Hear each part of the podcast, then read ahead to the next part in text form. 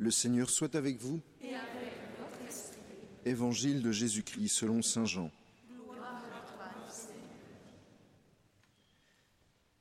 Près de la croix de Jésus se tenait sa mère et la sœur de sa mère, Marie, femme de Cléophas, et Marie-Madeleine. Jésus, voyant sa mère, et près d'elle le disciple qu'il aimait, dit à sa mère, Femme, voici ton fils. Puis il dit au disciple, Voici ta mère. Et à partir de cette heure-là, le disciple l'a pris chez lui. Acclamons la parole de Dieu.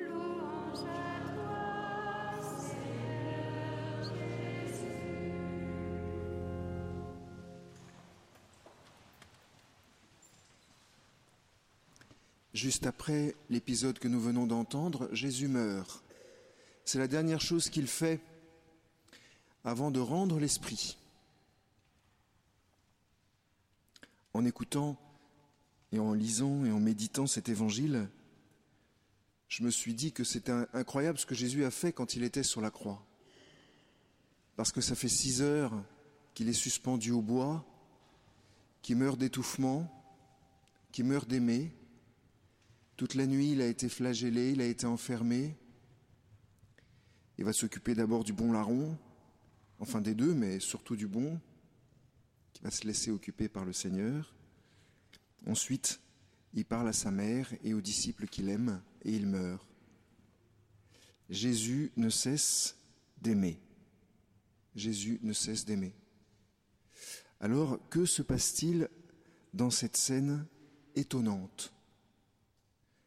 Jésus d'abord interpelle sa mère et il lui dit pas maman, il aurait pu le faire. Il dit femme.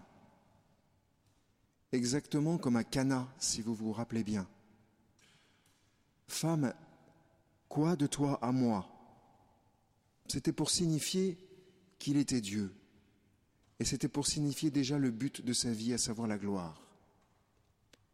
Et là encore, il dit femme.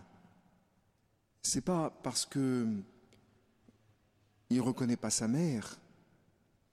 Ça veut dire simplement que il la voit comme celle qui va donner une naissance à l'humanité, une naissance nouvelle à chaque homme. Et c'est pour ça qu'il appelle femme. D'une certaine façon, quand il dit femme, c'est un peu comme s'il disait, toi, la maman de tous. Il résume ça en un mot et il dit femme. Il s'adresse donc à sa maman, à cette femme, et ensuite il se tourne vers le disciple que Jésus aimait. Alors là, il y a des tas d'élucubrations possibles. On dit que c'est Saint Jean, on dit que c'est euh, le Jean de la Seine, ou alors le Jean qui a fui au, au Jardin des Oliviers. Surtout ce qu'on voit, c'est que c'est celui que Jésus aime, c'est-à-dire chacun d'entre nous. Le disciple que Jésus aime, c'est chacun d'entre nous. Et vous remarquez que ce n'est pas l'apôtre. Le texte insiste, le disciple. Le disciple, c'est celui qui suit la discipline. C'est celui qui veut suivre le maître. C'est chacun d'entre nous. Donc, Jésus s'adresse à sa mère et à chacun d'entre nous. Et là, il y a un tout petit mot. Euh, je ne sais pas s'il est dans la traduction. Euh, oui, il est dans la traduction grecque, mais pas dans la traduction française. Dans la traduction grecque, pardon d'être un peu pédant, mais il est marqué le Fils. Voici le Fils. C'est-à-dire pas voici ton Fils, mais le Fils.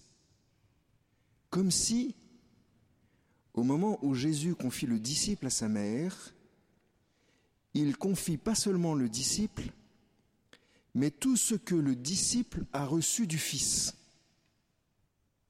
Comme si le disciple pouvait tout recevoir du Fils. Vous voyez, c'est comme si Jésus nous disait, tu es comme moi pour ma mère. Tu as reçu tout mon amour, puisque j'ai donné ma vie pour toi, puisque je me suis donné à toi, tu es comme moi, tu es le fils ou la fille. Et donc, Jésus insiste comme pour dire que nous ne sommes pas un groupe de personnes. Jésus n'aime pas un groupe de disciples. Jésus n'aime pas un groupe de personnes, j'insiste. Jésus aime le disciple. Il nous aime individuellement et personnellement. Femme, voici le Fils. Puis il dit aux disciples, voici ta mère. Pourquoi Jésus fait ça? Pourquoi il nous donne une maman de plus? À cause de la fragilité de nos propres mères, peut-être. Peut-être. Peut-être aussi parce que il veut signifier par là que la Sainte Vierge, étant médiatrice de toute grâce, nous pouvons recevoir d'elle, comme des enfants qui têteraient un sein, tout ce dont nous avons besoin. À ce moment-là, la Sainte Vierge devient, d'une autre façon, on pourrait le dire, la mère de l'Église, la mère de chacun d'entre nous. Du coup, on peut tout demander à la mère, on peut tout demander à la maman, surtout quand le Fils qui est, qui est Dieu le lui demande. Vous voyez cette façon incroyable que le Seigneur a de prendre soin de chacun d'entre nous. Non seulement il nous donne tout ce qu'il est, mais ensuite il nous donne le moyen d'avoir encore plus tout au long de notre vie par cette mère. Là se dessine la vocation de la Sainte Vierge pour chacun d'entre nous qui est de nous accompagner pendant toute la vie et particulièrement aux heures les plus sombres de notre, existence. Pour terminer ce petit mot, juste une image. Ça se passe au-dessus de l'Atlantique. C'est Jean Mermoz qui traverse l'Atlantique. Et tout d'un coup, dans son avion, il reçoit un telex. Et sur le telex, il y a marqué Mon Jean, ta maman qui t'aime.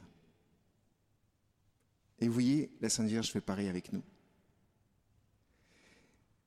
J'aimerais qu'on prenne un temps de silence et qu'à la place de Jean Mermoz, nous puissions entendre du plus profond de notre cœur la Sainte Vierge dire à chacun d'entre nous, je t'aime.